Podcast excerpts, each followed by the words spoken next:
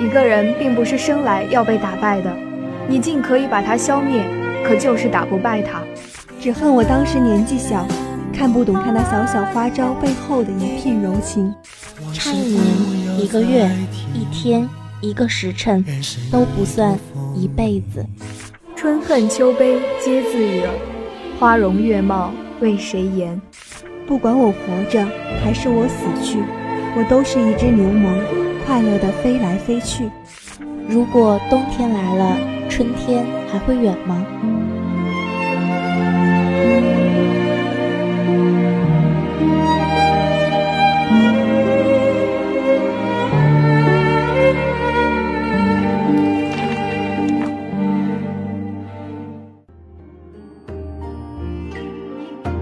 用一盏茶浓的间隙去品尝，品尝古今中外的经典荟萃；用一朵花开的时间去等待，等待神交前人的完美邂逅。让声音传递感动，让电波拉近心灵。树在，山在，大地在，岁月在，我们在。让我们一起浪迹于文学的世界。陪你去看诗与远方。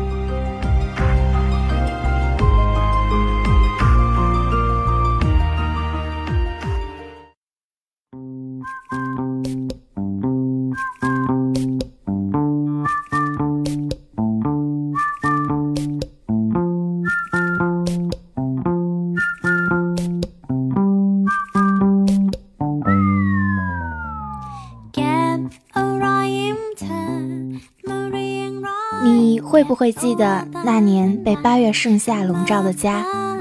热烈的阳光像是要把地表的所有湿气都蒸干。路边的行道树没精打采地低垂着枝叶，树叶边缘处还有被炙烤过度而轻微发卷的痕迹。往年时候日夜聒噪的蝉，也因为这高的有些离谱的温度而乖乖静声。午后，街道两旁的商店老板都关起门来睡觉，世界像是陷入深眠那样安静到连轻微的风声都会被听得格外真切。村民在二楼阳台晾出洗得已经有些发黄的被单，穿越树林的素风把没有关严的窗框吹得啪啪响。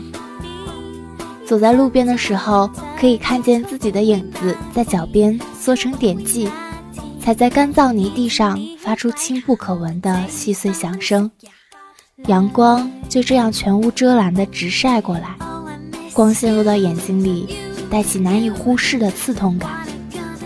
不远处的河流映出依旧蓝得那样彻底的天空。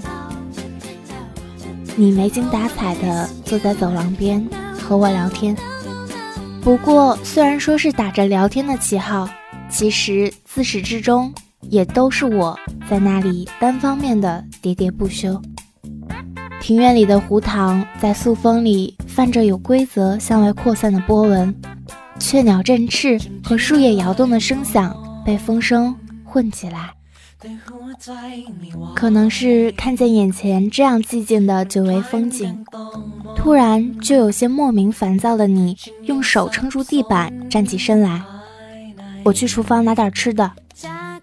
可能你觉得在短暂的时间里听那样多的话，实在是非常难以忍受，何况这些事情还是和你没关系的闲言碎语。什么时候开始的这种在你身边不停不休的讲话呢？很小的时候了吧？很小的时候就在你身边了吧？从不会说话，到相互追着满大街跑，到一起上学回家，到陪你看他离开你，到看你变得习惯一言不发。到习惯只有我一个人的喋喋不休，就像是错误的搭乘了环城线的旅客，即使是不断追求着离去，却还是会回到原来的站台。你把很多时光抛掷在未知的旅途里，在最后发现，那些疲倦不知何时已堆叠成沉重的行李。我们算是共同的朋友吧，至少有那么两年。他转学过来，我们变成了邻居以及同班同学。放学的路上，从两个人变成了三个人，而看电影时依旧是两个人，只不过你看电影的对象从好朋友变成了女朋友。说实话，是有点嫉妒呢，但有什么办法呢？以前以为自己不会那么高尚的，就让你们俩幸福的在一起。可现实中还是觉得，实际你的快乐才是最重要的。而两年后他离开了，你们好像还有联系吧？因为看你总在发短信呢。可为什么变得沉默不语了呢？高考后，我们都去到了很远的城市，你似乎还是没有很多朋友，我还是会如常给你打电话。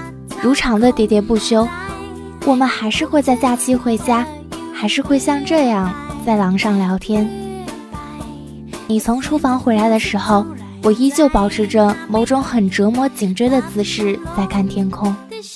你咬着番茄走到半路，却全无预兆地停住脚步，觉得眼睛突然就疼得厉害，像是有碎玻璃扎进去的那种尖锐刺痛。为什么要开始喜欢他喜欢的东西呢？为什么还是喜欢着他呢？为什么要一直发着没有收件人的短信呢？为什么不能感受到我在喜欢着你呢？我还在喜欢着你呢。听起来多么伤感的话，可藏匿的却是胆怯。懦弱，说出来就好了嘛。即使连朋友都做不成，又怎么样？说出来就好了嘛。不论自己喜欢的是谁，就那么一次，去和他告白，去和他坦诚，去做一次自己想而不敢的事。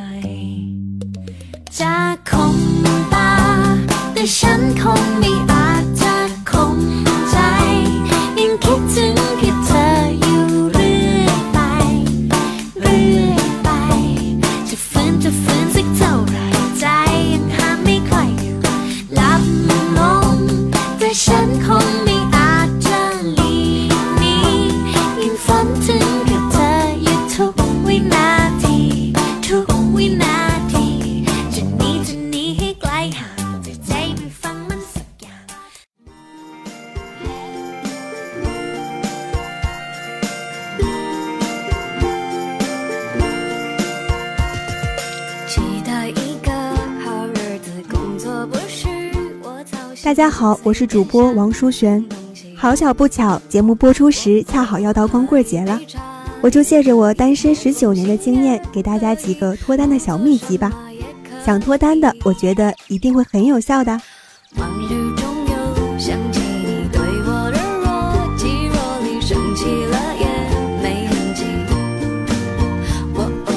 第一点，表明自己单身，求交往。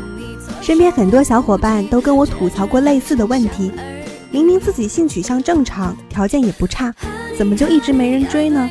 最后了解下来，发现他从未向外界释放过自己单身的信号，因此身边就算有心仪他的男生，也会在心里默默打个问号。他这么优秀，一定已经有男朋友了吧？他从来没有说过他还单着，我这么冒昧表明心迹，是不是不太好？有的女生觉得自己表明仍单身，想谈恋爱是一件丢脸的事，其实完全没有必要。我有个心理学专业的同学就不止一次告诉我，如果你想谈恋爱，每天晚上睡前都默念一句：“我想恋爱，我会遇到一个很好的男生。”这是个浮躁的恋爱年代，在没有得到有用的信号之前，肯主动去做可能是无用功的人少之又少。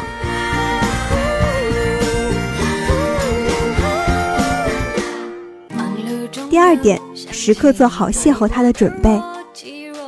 如果我说明天你就会遇到你的真命天子，你明天早晨出门的时候，会不会特意穿上漂亮的小裙子，画上精致的妆容，好好打扮一番呢？那如果我说是现在，立刻马上，它就会出现。你看着自己三天没洗油腻腻的头发，臃肿的秋衣，满是痘痘和毛孔的脸，会不会有一点小慌张？做一个精致的姑娘，从来就不是挂在嘴边说说的事，你需要为此付出成倍的努力。才能在偶然邂逅他的那一刻看到他惊艳的眼神。所以呀，每天把自己打扮得漂漂亮亮的，不仅仅是为了爱情，也是为了让自己更开心。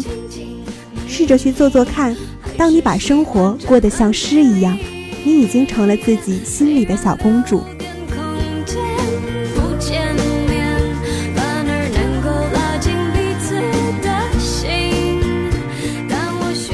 第三点。想让他爱上你，首先要爱自己。说恋爱之前，先问自己一个问题：如果我是他，我会不会喜欢这样的自己？如果你连自己都无法喜欢自己，又怎么去奢求一个完全陌生的人能喜欢上你呢？从今天开始，好好经营自己，买一身剪裁得体的衣服，不一定要是名牌，但一定要有质感。相信我。这抵得上你衣柜里十几件淘宝爆款。坚持一个自己喜欢的爱好，可以是手工，可以是摄影，可以是收集，只要是你喜欢的，坚持下去，这会变成你平淡人生中的亮点。多看书，多读书。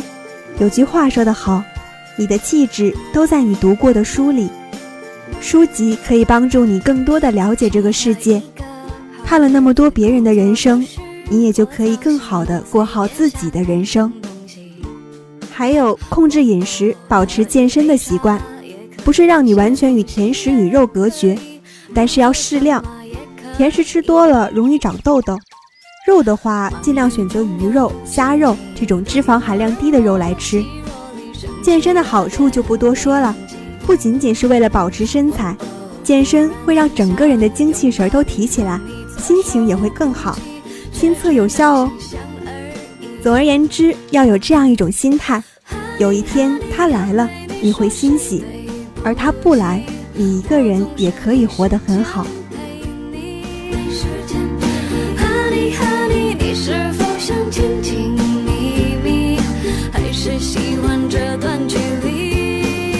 第四点就是走出去，别宅。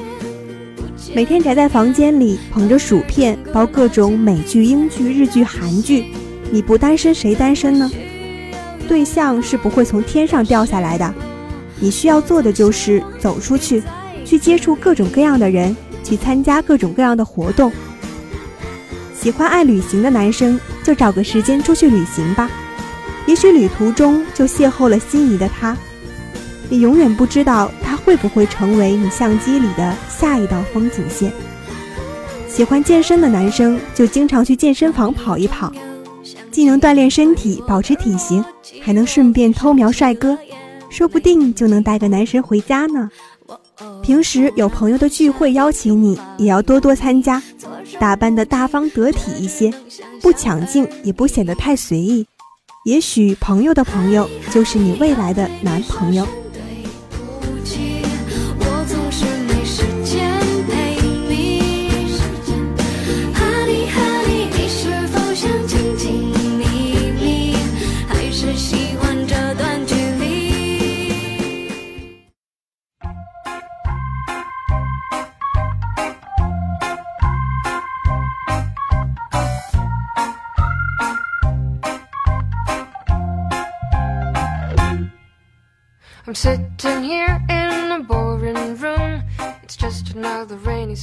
说着说着，发现今天是双十一耶，马爸爸又来掏你钱包了。而我啊，已经把积蓄全额上交给阿信了。双十一怎么能不把平时觉得太贵的五月天周边都买了呢？还真是不好呢，又假借工作来说他们。蔡康永好几年前写过一篇文章。如果你喜欢了一位偶像，请你一定要去看一场他的演唱会。追星的时候的疯狂，在这篇文字里变得无比安静，动人。如果你喜欢了一位偶像，请你一定要去看一场他的演唱会，亲自去，要亲眼看看他，好好看看他。你无法预测那发光发热的时间究竟还有多少，你猜不到下一秒他会消失到哪里去，你什么都不知道，什么都无法把握，他是你感知世界里无可取代的全部。但它也是你未知世界里永无交集的一点。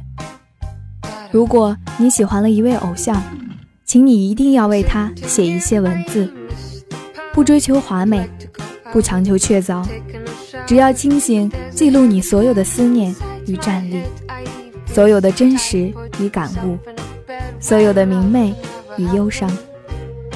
爱如水一般蔓延，浸过你的神经，划过你的指尖。温柔的抚过你敏感的心，多多少少也要写点关于他的文字，零零碎碎记下自己的心路历程。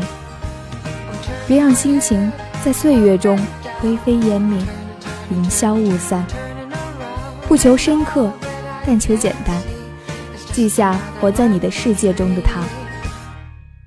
如果你爱他，请你为他也好好寻找自己生活的支点。不要为他迷失了既定的轨道。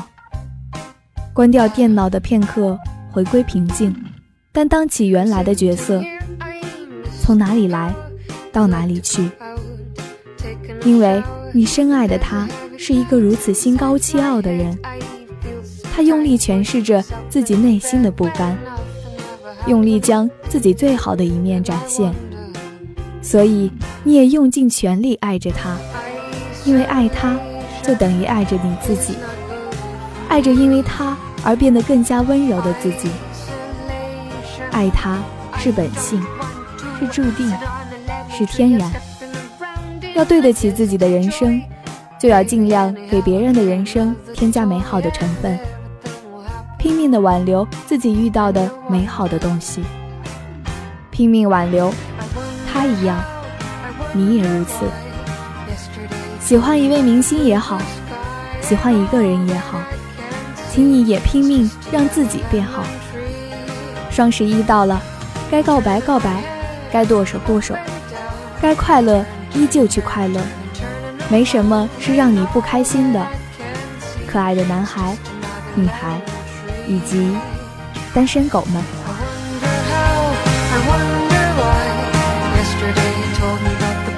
感谢采编周浩然。